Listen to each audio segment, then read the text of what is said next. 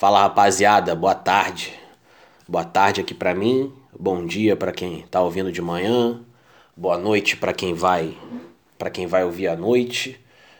Chegando aqui com o 12 episódio do Samurai BJJ Cast. E hoje eu vou tentar, rapaziada, responder as perguntas de vocês. Na verdade, o que, que acontece? Eu pedi pra, pra galera me mandar temas. Eu não divulguei muito essa, essa informação no Instagram, mas eu fui perguntando ali um por um, né? Perguntando não, é. Fui, fui divulgando mesmo e falando pra galera me mandar temas e tal pro próximo episódio. E eu acabei conversando com muita gente e surgiram muitas perguntas é, muitas relacionadas ao jiu-jitsu, outras em paralelas ao jiu-jitsu. E eu escrevi todas elas, né? Anotei as que eu achei mais, mais interessantes aqui. E, e vou tentar responder todas elas. Não sei se vai dar para responder tudo hoje, mas, mas vou tentar dar o meu melhor aqui e não deixar ninguém sem resposta. E tem alguns assuntos também para falar, algumas coisas que eu estive pensando aí durante essa semana. E, e vambora, não vamos, vamos enrolar não. Vamos direto pro, pros assuntos, pras perguntas. Cara, eu tava conversando com um amigo meu e ele falou assim: pô, Pedro, tu não acha muito louco, muita doideira tu ficar meia hora, 40 minutos, uma hora falando sozinho? É, né, um monólogo na frente de um celular e gravar um podcast. Aí eu falei assim para ele, cara, você sabe que essa foi uma reflexão, acho que foi uma das primeiras reflexões que eu tive quando eu comecei o podcast. Cara, é uma parada de maluco mesmo. Você ficar na frente de um celular, na frente de um gravador, né? É... Falando sozinho aqui, você com você mesmo. Né? Tu olha pro lado aqui, só tem parede. E, e na verdade tu tá dialogando com você mesmo. Então é uma parada de doido mesmo. Mas o podcast, eu, eu tenho percebido isso, ele tem melhorado muito a minha retórica, né? A minha, a minha parte de, de como dialogar, como se comunicar, né, cara? E eu acho que isso vai isso vai me acrescentar futuramente para projetos futuros, caso eu venha, enfim, a dar seminários, é, enfim, apresentar alguma coisa em público. Então, eu, eu acho que isso vai. Essa semente aí está sendo plantada desde agora, né? E se eu soubesse que, que o podcast ia melhorar realmente a minha, a minha capacidade de apresentação em público, pelo menos eu acho que vai, né? Eu teria começado até antes, cara, porque eu gosto de me comunicar com as pessoas, embora eu seja um cara bem antissocial em vários momentos. Mas quando eu tô afim de falar, eu acho que eu consigo me expressar, me comunicar bem. E, e tem, tem, tá servindo para isso, né? Não só para isso, como para outras coisas, mas mas esse lance de você ficar falando sozinho e conectar uma ideia na outra e tudo mais por meia hora, 40 minutos, uma hora, você vai desenvolvendo uma capacidade de, de retórica, né? De oratória ali muito grande.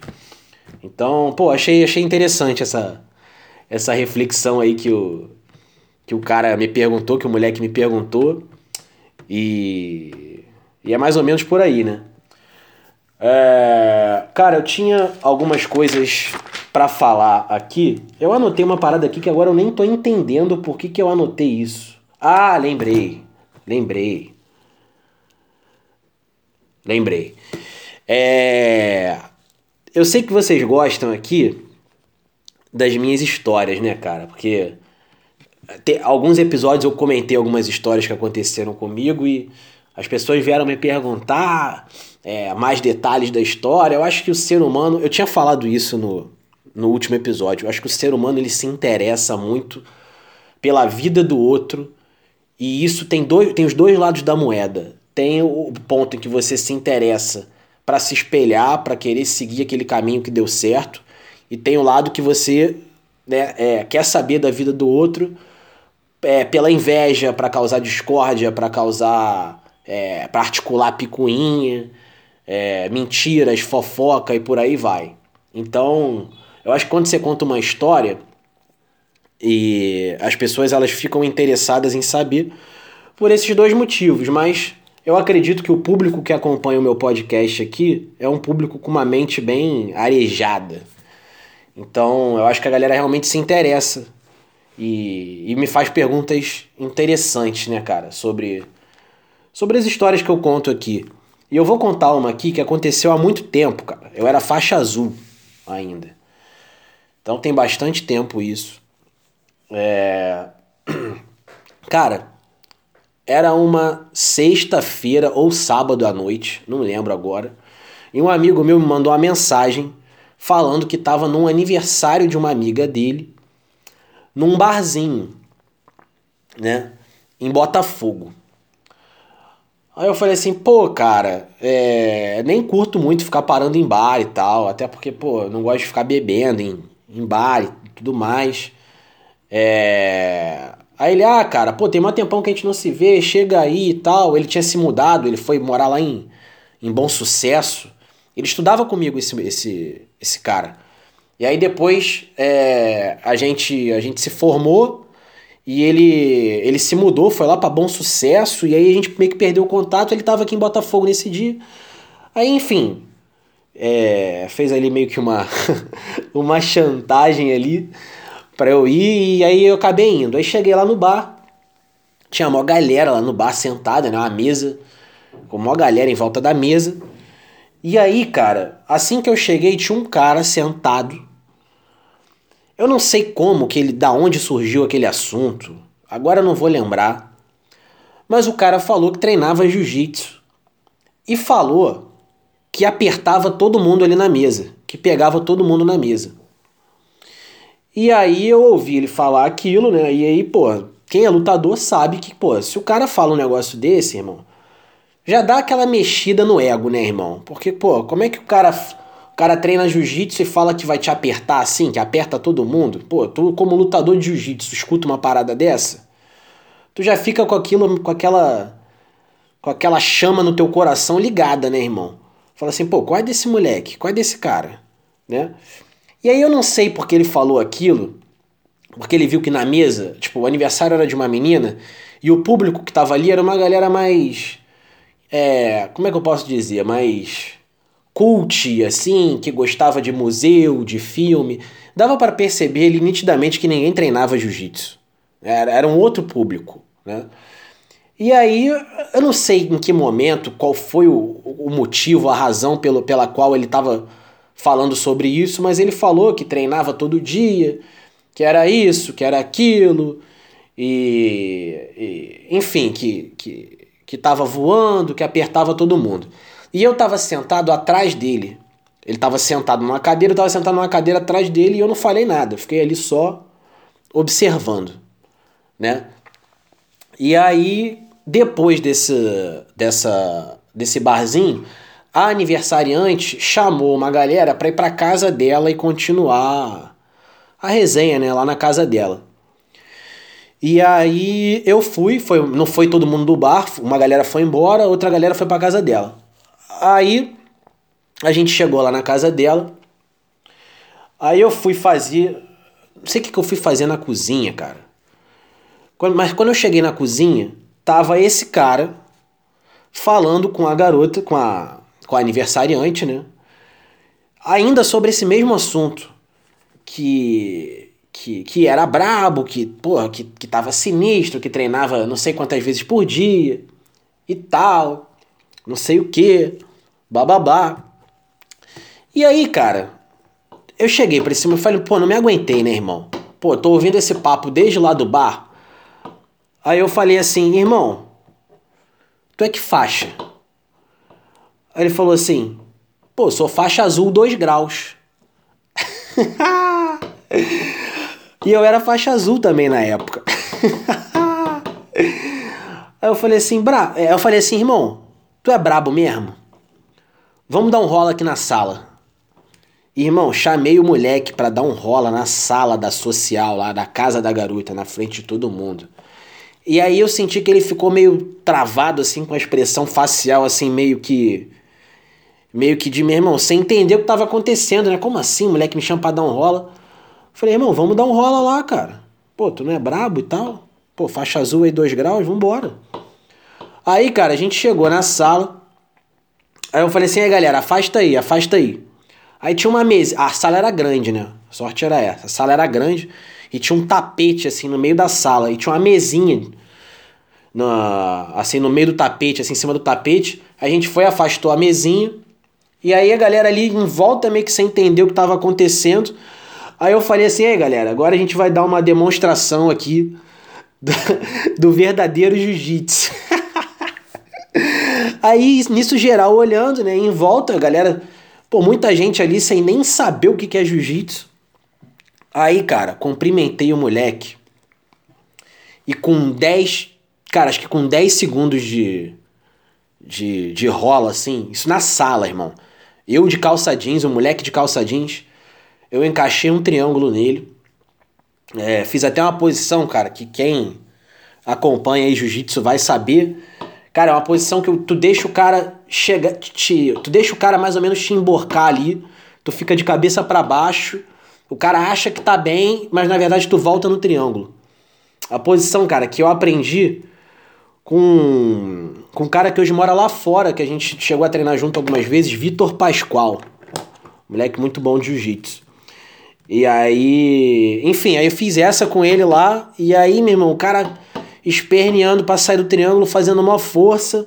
Eu com o triângulo encaixado, falei, pô, não vou soltar, irmão. Ele vai ter que bater aqui. E aí o cara não bateu, adivinha o que aconteceu? O cara dormiu, brother. Dormiu na frente de todo mundo. E aí ficou aquela coisa meio estranha, né? Tipo, pra mim não, normal, eu tô acostumado, né? A, tipo, já dormi e já apaguei gente também. Então, eu, né, a gente vive isso todo dia, a gente sabe como é que funciona. Botei o cara de lado, né? Porque essa é a recomendação, vai que o cara vomita ali, ele não engole o próprio vômito, né? E aí botei o cara de lado mais ou menos, ele foi acordando aos poucos e depois ficou bem. Mas pra galera que tava que tava ali de fora, a galera não entendeu, achou que meu irmão tinha assassinado o cara. E, e não foi isso que aconteceu, né? Encaixei um triângulo nele, ele não bateu porque ele não quis. E aí, cara, qual é. De, enfim, depois eu fui embora da social, né? Ficou um clima meio pesado, né? Porque, enfim, a galera não entendeu legal o que aconteceu e, porra, tu apaga o cara assim na frente de geral. Eu mesmo me senti na, na obrigação de ir embora depois dessa, né? E aí, cara, a conclusão que eu, que eu, que eu chego né, em relação a isso é que, cara, quem é brabo mesmo, quem é sinistro, não fala que é brabo, não fala que é sinistro. A gente sabe é, qual é o nível, qual é o, o real nível do nosso jiu-jitsu, sabe? E ali naquela ocasião, eu vi muito mais uma. Ele viu que ele estava num ambiente em que ele percebeu ali que ninguém treinava e aí tava todo mundo ali achando realmente que ele era que ele era o, o, o pica das galáxias, sacou? E cara, é, foi o que eu falei. Quem é quem é samurai mesmo, quem é quem é bom naquilo que faz, não precisa ficar falando para todo mundo. Ah, eu sou bom, eu sou bom, eu sou bom. Tu sabe que é bom, cara. Tu sabe que é bom, tu tem a tua autoconfiança, tu tem a tua autoestima. Não precisa ficar geral é, te exaltando, né? Te vangloriando. E aí, e aí foi isso, cara. Então, é, essa, essa, posso dar essa dica, né? Por experiência própria, né? Se tu é brabo mesmo, se tu é sinistro, tu nem precisa ouvir isso que eu tô falando. Porque provavelmente tu faz isso. Tu não não, não se explana, né? Não precisa, não precisa da opinião dos outros para te aumentar, né? Tu sabe o teu verdadeiro o verdadeiro, teu verdadeiro nível, né? Mas se tu não é, irmão, se tu não é brabo, se tu tá começando, se tu tem uma longa jornada ainda pela frente, fica quieto também, irmão. Entendeu? Eu acho que o silêncio é, é a melhor é, é o melhor remédio, é a melhor arma nessa história aí. Sacou? Então, pô, cara, eu nem sei porque que eu lembrei dessa história, sinceramente. Eu tava aqui no, em casa refletindo e eu tô lesionado, né? Eu comentei isso aqui no, no último episódio, né? Que eu tô com uma lesão na costela e não tô podendo treinar. E, e quando você se machuca, cara, é, é, é realmente o momento da, da reflexão, né? Eu falei sobre isso no último episódio. E. E, cara, tem, já que eu entrei nesse assunto da, da lesão, mudando agora de assunto, né, indo para outro assunto, cara, eu queria comentar algumas coisas sobre essa lesão que ela tem me mostrado algumas coisas, né?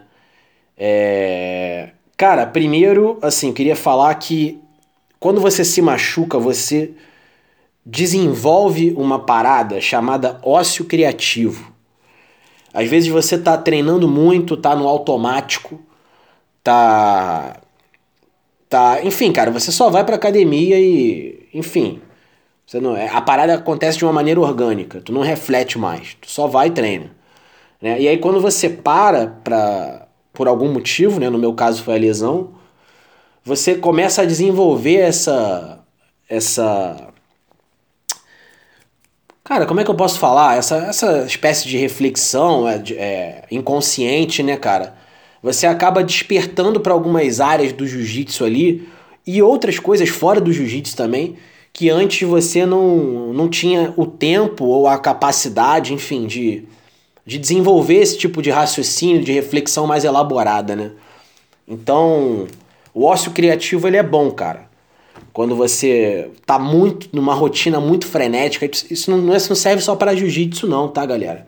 É para qualquer coisa. Às vezes tu tá trabalhando muito, pô, passa duas horas no trânsito, fica dez horas no trabalho, sabe? Tipo, não tem, tem aí chega em casa tem que fazer comida, tem que limpar a casa. Aí tu não tem tempo para pensar na tua vida, o que que tu, quem é você como ser humano, o que que tu precisa melhorar, enfim, onde tu tá errando. É, e aí é bom você tirar esse tempo assim às vezes, né? É, para desenvolver esse essa, esse lance aí do, do ócio criativo. Mas também não é para também não ficar sem fazer nada o dia todo, né? Tipo, ficar uma semana inteira sentado no sofá bebendo cerveja, né? Aí também tem gente que confunde, né? Tem gente que vive um ócio criativo a vida inteira, né? Então, e não planta nada. Então, também não é assim, né? Mas outra coisa que eu queria falar sobre essa lesão, cara, é que assim, eu já tive lesões mais graves que essa, tá? É, teve um episódio que eu fiz aqui só sobre lesões. E eu falei, eu entrei com mais detalhes nas lesões mais graves que eu tive. Mas para quem não ouviu, vou aqui falar rapidamente. Eu tive uma lesão bem grave, tipo, assim, foi a mais grave que eu tive, que foi quando eu quebrei a canela. Eu eu fui dar um triângulo voador num, num, num cara lá, treinando sem kimono, minha canela bateu atrás da cabeça dele e quebrou no meio. Aí eu fiquei, enfim, tempo de muleta e tal, tive que fazer uma cirurgia e tudo mais. E hoje em dia, eu, pô, ando bem, tipo, faço tudo normalmente, né? Mas naquela época, é, vocês vão entender onde eu quero chegar. Naquela época, o jiu-jitsu não era prioridade para mim. É, naquela época, quando eu é, tive essa, essa fratura de canela, a faculdade era a minha principal prioridade. Então, assim que aconteceu essa lesão, a primeira coisa que veio na minha cabeça foi: caraca, eu não posso perder aula. Eu tenho que dar um jeito de assistir aula. Porque eu ralei muito, eu trabalhei muito, eu plantei muito, construí muito para entrar na UFRJ e fazer o curso de jornalismo que era o que eu sempre quis fazer. Então, tipo, e o jiu-jitsu era uma parada, tipo, eu já treinava, é, tipo, quase todo dia, mas eu via como um hobby que eu tava viciado naquele hobby, entendeu? Mas não era uma parada profissional como eu, como eu, como eu vejo hoje, como eu levo é, pra minha vida hoje, né? Vou dar um exemplo. Se naquela época fizesse, sei lá, um dia ensolarado, dia bonitão, pô, dia, dia ensolarado, verãozão, e tivesse treino à tarde na academia, eu iria pra praia. Entendeu? Hoje em dia, nem passa pela minha cabeça ir pra praia. Eu vou treinar. Nem que eu vá fazer drill só, nem que eu vá só fazer posição, nem que eu vá dar aula, nem que eu vá puxar o treino. Mas eu vou tá, eu vou estar tá na academia. De alguma forma eu vou estar tá na academia. Então, é, assim, hoje o jiu-jitsu eu, eu encaro ele como um trabalho mesmo, como de uma maneira profissional, né? E, e naquela época não era assim. Então, assim, como eu machuquei a, a, a canela no primeiro dia das minhas férias, olha que doideira, eu entrei de férias quebrei a canela. E eu tive dois meses de férias. Quando eu voltei para a faculdade, eu já estava quase bom, já, já estava quase recuperado. Então eu não perdi aula, enfim. Então minha consciência estava bem tranquila, eu, enfim, dormi em paz, tava bem bem confortável em relação a isso, não passei por angústia, sofrimento, nada disso. Depois, uma outra lesão que eu tive, que foi séria também, foi quando é, a minha protusão discal tava gritando já na lombar e, e, pô, não tava conseguindo nem andar direito, cara. E aí eu fiquei quase um mês sem treinar, cara. Mas eu tava vivendo um momento. Isso aí eu já tava de faixa roxa já, nesse momento. Mas eu tava vivendo um período da minha vida em que eu tava trabalhando muito. Então, era dezembro e, pô, eu trabalhava em comércio nessa época. E, pô, comércio, dezembro, todo mundo sabe que bomba, né? E aí tu não para, tu não para, não para. E aí, tipo, eu não fiquei muito tempo em casa sem fazer nada, né? Só que agora, cara, com essa lesão de costela, eu tava pensando sobre isso. Cara, eu nunca lidei tão mal com uma lesão como eu lidei na primeira semana quando eu, quando eu, quando eu machuquei a costela. Nunca lidei tão mal com isso. Por vários motivos. É, uma, pandemia, né? A academia ficou cinco meses sem abrir e eu tinha que me virar para treinar de maneira clandestina e, e, e enfim, treinava com, com os meus amigos e tudo mais, mas não era aquele treino profissional todo dia como você tem na academia, né? Então eu sentia muita falta disso. É, enfim, a academia ficou cinco meses fechada. É, vários projetos meus foram adiados, coisas que eu estava plantando para colher esse ano e não pude colher ainda. Então eu já estava vivendo uma, uma, uma angústia né, interna, né, é, não muito grande, mas isso já, sabe, volta e meia eu pensava, e aí? Quando é que as coisas vão voltar ao normal? E aí, quando é que, quando é que eu vou poder realizar isso? Sabe? Mas o jiu-jitsu, como sempre, né, servia de alento, porque eu tava voltei a treinar, né? Tipo, voltei a treinar todo dia de maneira profissional, na academia e tudo mais, é, de forma planejada. E aí eu acabava deixando isso um pouco de lado, mas cara, na terceira semana que eu voltei a treinar de maneira séria, aconteceu essa lesão na minha costela e aí, cara, voltou tudo para estaca zero de novo. Fiquei agoniado, angustiado. Cara, acho que até em estágio inicial aqui de depressão. Ficava isolado no quarto, sabe? Sem fazer nada, sem falar com ninguém. E. E, cara, tipo. Assim, depois assim que eu voltei a. a, a andar, né? E agora eu já tô até pedalando, né? é, e voltar a pegar um sol, é, pô, voltar a ver gente, voltar. Cara, tô, tô até com, com um pezinho aqui em casa, voltei a, a malhar de maneira bem leve, bem leve mesmo. Pra movimentar o corpo, né, cara? Botar o, o sangue para fluir. E, cara, cada vez mais eu percebo isso, cara. Se eu não fizer algum. Se eu não suar, se eu não colocar o sangue para oxigenar, se eu ficar parado o dia inteiro, eu vou surtar. Eu vou entrar em depressão e meu irmão, eu vou virar uma pessoa amarga, eu mesmo não vou conseguir me aturar. Então, assim, a primeira semana foi bem difícil para mim, porque para respirar a costela já doía. Então, eu não tava conseguindo nem andar direito. Então, tipo, pô, foi bem complicado assim. É, não quebrou, é, se eu não me engano, ela, ela deslocou e aí, tipo, quando eu envergava o corpo, ela ela, ela estalava como se o osso estivesse voltando para o lugar. Então eu acho que aconteceu alguma lesão ali que o osso ficava saindo e voltando. Só que isso dói pra caramba, né? Então, enfim, sentia muita dor e aí, e aí, mas mesmo assim não foi uma lesão assim das mais graves, né? Como eu falei, a, a da canela foi mais grave, tanto que eu passei por procedimento cirúrgico, e a da lombar também. A da lombar foi mais séria do que essa. Só que eu estava vivendo outros momentos da minha vida, a minha mente estava tava melhor. Sabe, eu estava com a, com a mente mais blindada nessa época. E esse ano eu estava muito angustiado. Tava não, né? Tô ainda, né? Mas eu estava passando por um momento de muita ansiedade, muita angústia. E, e, a lesão veio nesse pior momento aí, né, cara? Mas, como todo bom samurai, a gente tem que ter resiliência e, e, e saber que, entender, né, ter a clareza, ter o esclarecimento de que tudo é passageiro, né, cara? É, essa tempestade aí é passageira e logo mais o, o tempo vai abrir, o sol vai, vai aparecer e, e as coisas vão voltar a ser como eram antes, né? Vou voltar a treinar, vou poder realizar meus projetos. Porque eu sei que eu tô plantando para isso. E às vezes, é, quando isso acontece, né? É, esse tipo de coisa acontece, você tá num ritmo muito frenético e do nada você para pra, pra você né, vai para estaca zero, não pode fazer nada, você acha que você não está plantando nada, né?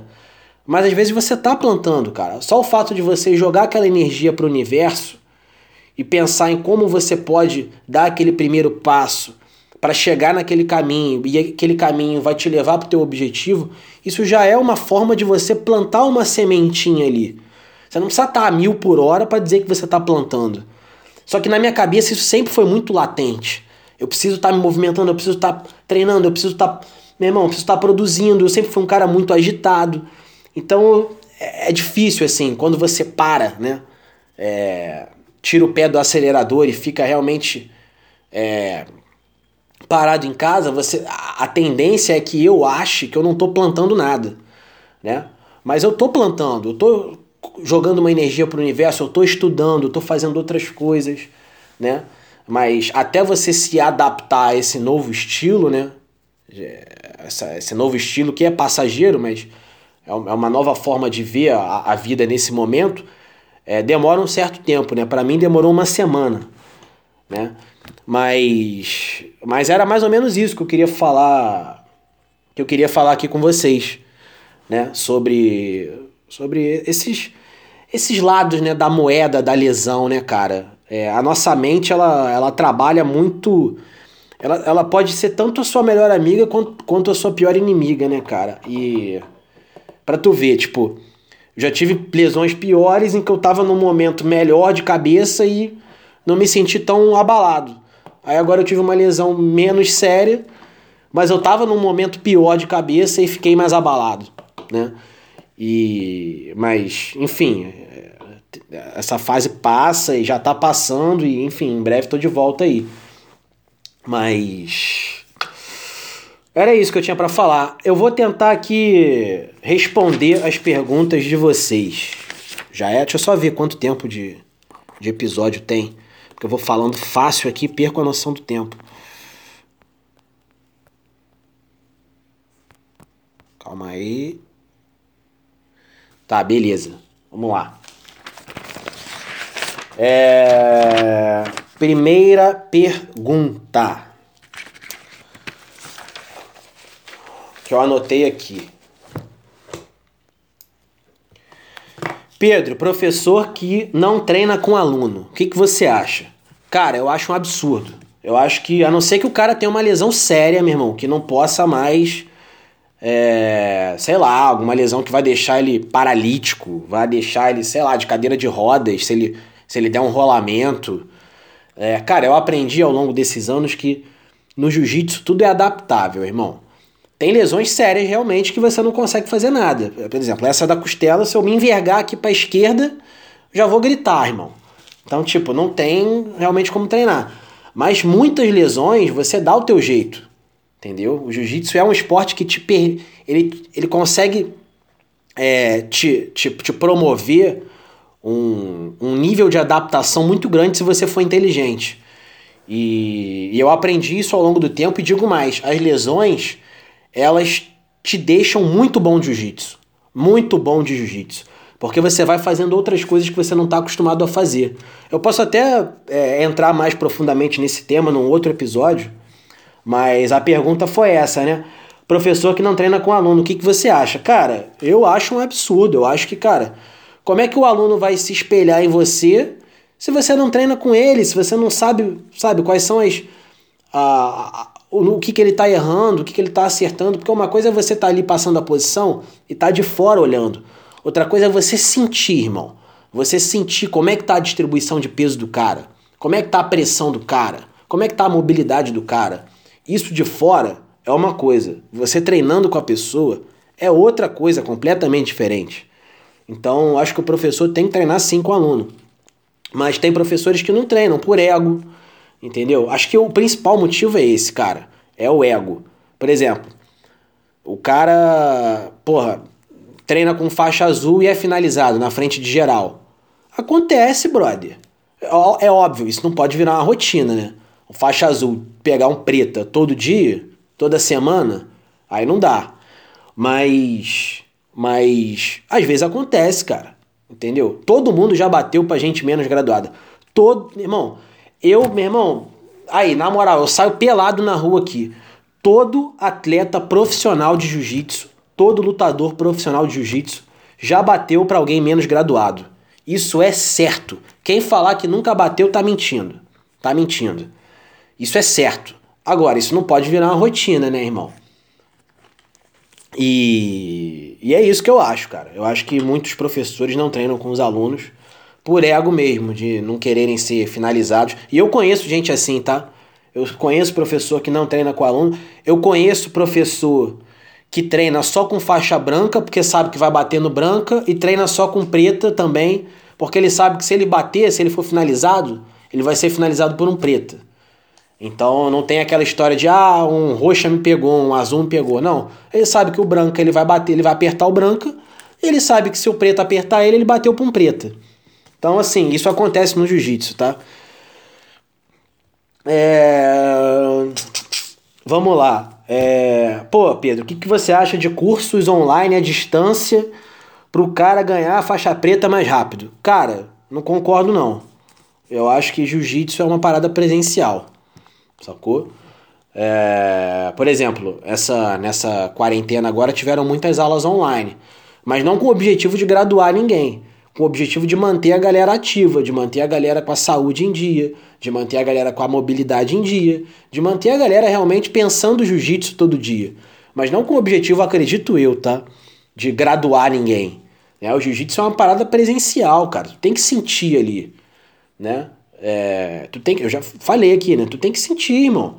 Como é que tá a mobilidade do cara realmente de fato, a pegada, a pressão, a distribuição de peso, sabe? A, a visão que ele tá tendo de jiu-jitsu ali. Tu tem que treinar com o cara, tu tem que sentir isso. Né? Não existe isso, jiu-jitsu à distância, para esse objetivo, né?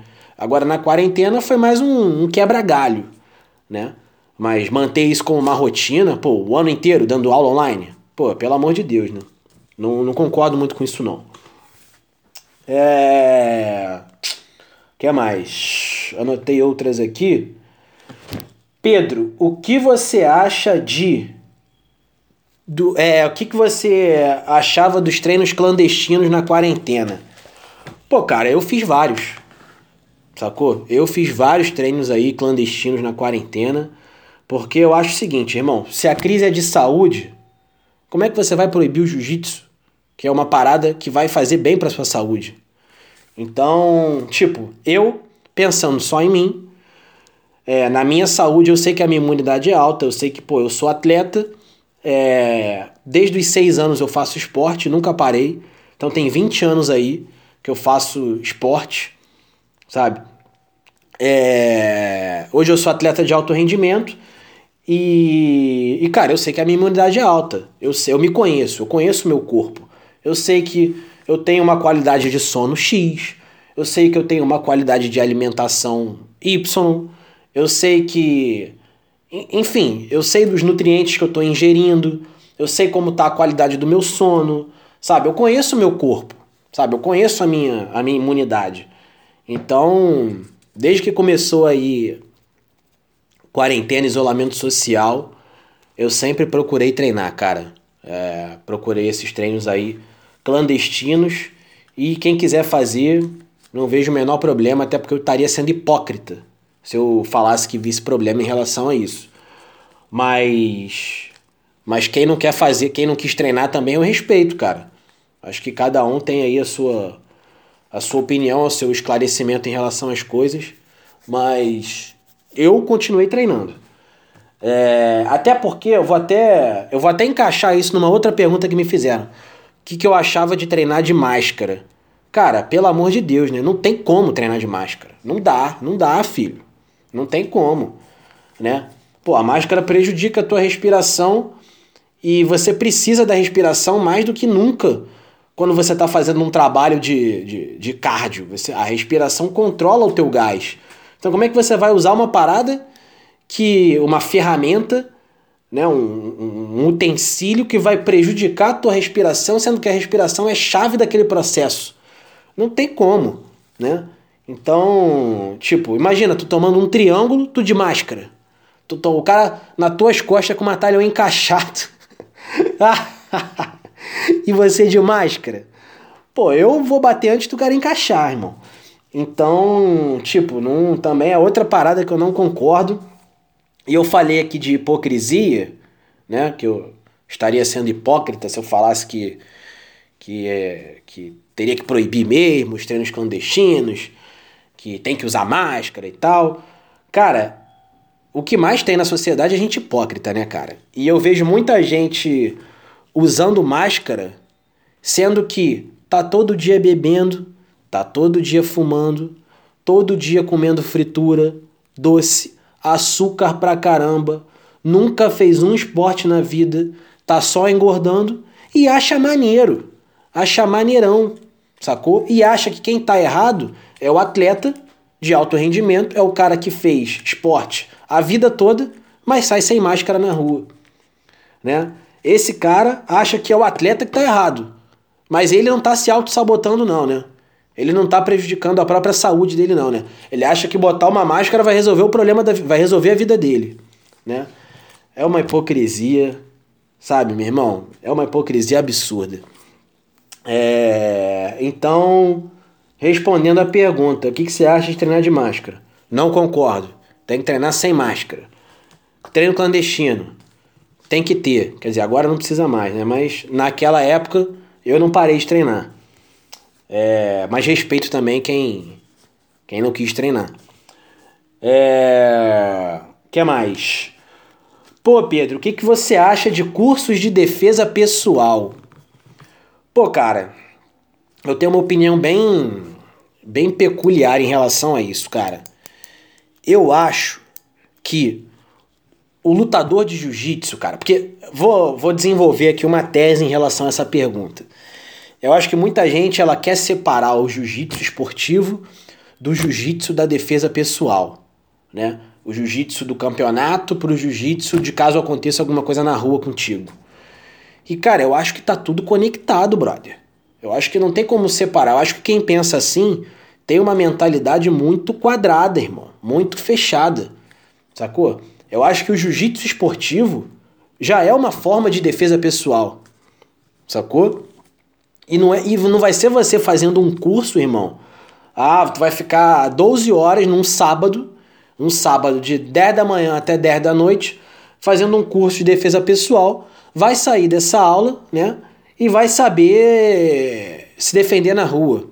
Pô, irmão, vou te dar um, vou, vou te dar um conselho aqui com todo, com toda a humildade, com, sabe, com assim, com toda a simplicidade. Tu vai sair de lá, irmão, do mesmo jeito que tu entrou. Tu vai só perder o teu tempo e o teu dinheiro. Por quê? Porque você nunca mais vai praticar aquilo na tua vida. Você vai fazer um curso uma vez na tua vida e não vai mais usar aquilo, o teu cérebro não vai mais processar aquilo. Então, irmão, vou dar uma dica aqui, tá? É, se você quer aprender a, a, a se defender na rua, caso aconteça alguma coisa contigo, tu sabe se virar, Irmão, faz alguma luta. Não faz curso de defesa pessoal, não. Não faz aula de defesa pessoal, não. Faz alguma luta, porque defesa pessoal é tudo programado. Ah, agora o cara vai me dar um jab aqui. Quando ele me der um jab, eu vou entrar nas duas pernas dele, vou botar para baixo, vou fazer essa passagem de guarda, vou botar o joelho na barriga, ele vai virar de quatro apoios, eu vou pegar as costas dele e vou encaixar um matalhão. Cara, não é assim, brother. Não é assim. Quando tu sai na porrada, não é assim que a coisa funciona. Tu lida com a rapidez do teu adversário e a tua própria velocidade. Tu lida com reflexo, tu lida com força. São, cara, são várias variáveis ali envolvidas, irmão. Que numa aula de defesa pessoal, você não vai ter essas variáveis ali. Você só vai ter aquela coisa programada, encenada. Então, cara, eu não, eu não concordo, não concordo com isso não. Ah, mas o lutador de jiu-jitsu competitivo fica fazendo berimbolo, e tal, como é que você vai berimbolar na rua? Irmão, faz o seguinte, bota o miau contra um cara de 100 quilos leigo na rua e vê quem, quem, vê quem vai arrumar alguma coisa. No ruim, no ruim, no ruim, tá? O miau vai berimbolar ele no meio da rua, vai pegar as costas e vai finalizar. No ruim. Então, cara, é... enfim, já dei minha opinião em relação a isso. Acho que, que é perda de tempo e de dinheiro. Você fazer um curso de, de defesa pessoal que dura 12 horas, 14 horas, 20 horas, né? Ou fazer aulas de defesa pessoal. É, tipo, sei lá, vou ficar fazendo aqui um mês de aula, de aula de defesa pessoal. Cara, não vai. Você vai até aprender ali a técnica do movimento. Mas o reflexo, a rapidez, a força que você tem que usar, entendeu? O, o gás ali, a, sabe? A adrenalina, você não tá lidando com isso. E só quem lida com isso é lutador. Sacou? Pô, tu nunca saiu de um matalhão na vida. Nunca tomou um triângulo. Como é que você sabe o que é passar um perrengue? Né? Pô, primeiro perrengue que o cara passar ali, o cara vai se desesperar, irmão. Então, só pra retificar, retificar ou ratificar? Agora nem lembro mais. Para confirmar, né? Usar uma palavra mais fácil. Para confirmar o que eu acho. É... Cara, não vale a pena. Se quer, você quer aprender a se defender, faz alguma luta e treina isso. É... Pelo menos aí três vezes na semana aí, que tu vai ficar com reflexo aí. Ok. Tá? Deixa eu ver aqui quanto tempo tem de novo. Eu ia falar mais alguma coisinha, Talvez até dê tempo de falar, cara. É... Cara, eu vou falar. Eu vou falar uma parada aqui rapidamente, tá? Que eu acho que as pessoas distorcem um pouco é... a realidade. Eu acho que assim, cara, a gente vive numa sociedade em que a maioria nasceu para ser fracassada, tá? É, eu encaro a, a vida como uma guerra. 90% ali vai morrer. 9% vai sobreviver e 1% vai tomar uma decisão que vai mudar a história da guerra. Então, assim, eu quero fazer parte desse 1% que está plantando, que está produzindo, que está conquistando, que está construindo. Eu não quero ser esse 90% que vai ficar pelo caminho, que vai morrer na praia, sacou? E eu também não quero só sobreviver, eu quero, eu quero fazer diferente, sacou? Então, tipo, eu vejo que muitas pessoas falam assim: ah, Pedro, pô, você tem que se doar mais para as pessoas, tirar um pouco do seu tempo para as pessoas, ajudar mais as pessoas. E cara, sinceramente, eu tô numa fase, cara, que eu não tenho tempo para ajudar quem não quer ser ajudado. E digo mais, para eu ajudar uma pessoa, eu tenho que me sentir comovido por aquela pessoa nessa atual fase da minha vida. Por quê? Porque eu já desperdicei muito tempo, muita energia, já demandei um esforço absurdo para ajudar pessoas que, cara, não quiseram ser ajudadas, sabe? Isso já aconteceu com amigos, isso já aconteceu com gente da minha família, sabe? Não que eu seja o guru, o brabo, o cara, não. Mas, cara, hoje eu tô numa outra fase, entendeu? Eu tô numa fase em que eu preciso pensar em mim, eu preciso pensar no meu futuro, eu preciso pensar em como eu vou estar daqui a 10 anos, sabe? Eu quero construir uma família, eu quero ter um filho, entendeu? Não agora, né? Mas futuramente. Então, tipo, que, qual a condição que eu vou dar pro meu filho, sabe? É... Cara, eu penso muito sobre isso, cara. Então, tipo, agora eu não tô numa fase de me doar para as pessoas, sabe? E o tempo, cara, quando você se doa para alguma pessoa, você demanda um tempo para ajudar aquela pessoa, para se doar aquela pessoa, né? E tempo, cara, é a única coisa que não volta. Sacou? Dinheiro vai e vem, apartamento, tu vende um, compra outro, carro, tu vende um, compra outro, é, terreno, tu se desfaz de um, daqui a pouco tu compra outro. Irmão, é, roupa, a camisa estraga, fura, rasga, tu compra outra camisa. Agora o tempo, o tempo, irmão, o tempo é implacável, ele não volta. Então, assim, quando eu trabalhei em comércio, cara, eu aprendi a dar muito valor ao meu tempo, porque eu ficava muito tempo dentro de uma loja e via o sol nascer, praticamente, porque eu chegava lá Às vezes 8, antes de 8 da manhã, quando tinha reunião, chegava lá 7 da manhã e saía, meu irmão, 10 horas da noite. Então, e via o sol se pôr, sacou? Então, tipo, eu ficava, meu irmão, pensando assim: caraca, brother, será que eu tô realmente. É... Será que eu tô realmente aproveitando de fato o tempo que eu tenho na minha vida, sabe? E. E, cara, quando você passa por esse tipo de situação, no meu caso foi essa situação, você aprende a dar muito valor ao seu tempo, cara. Então, se falarem assim, Pedro, você tem 10 minutos do seu dia para trocar uma ideia comigo? Pô, cara, foi mal, não tenho não, irmão. Eu tenho outras coisas para fazer, eu tenho outras coisas para produzir, eu tenho outras coisas para plantar, entendeu? A não ser que me comova, que eu me sinta realmente é, comovido ali pela, pela, pelo, pelo que realmente a pessoa tá precisando. E aí, cara, quando eu ajudo, eu ajudo de coração mesmo. Sabe? É, sem querer nada em troca, ajudo do fundo do meu coração mesmo. Porque eu sou assim, cara. Ou eu faço a parada bem feita, sabe? De coração, de alma, me dou mesmo, ou eu não faço. Eu não vou fazer meia bomba. Entendeu? Então, é... enfim, são algumas lições que, que, que eu tiro assim, né? Que eu vou tirando assim da, da, da minha vida, do que eu vou vivendo, das coisas que eu vou passando, do, dos obstáculos que eu vou passando, das histórias que eu vou construindo e tudo mais. E, e se você falar isso, né, para a maioria das pessoas, as pessoas vão te chamar de egoísta, né? Mas o egoísmo ele é bom na medida certa. É isso, galera. Acho que falei, acho que eu não falei tudo que tinha para falar não. Acho que sobrou ainda tem algumas coisas que eu anotei aqui que eu não vou falar hoje, senão vai ficar muito longo o episódio, mas vou deixar para falar isso no próximo. É isso, galera. Tamo junto. Os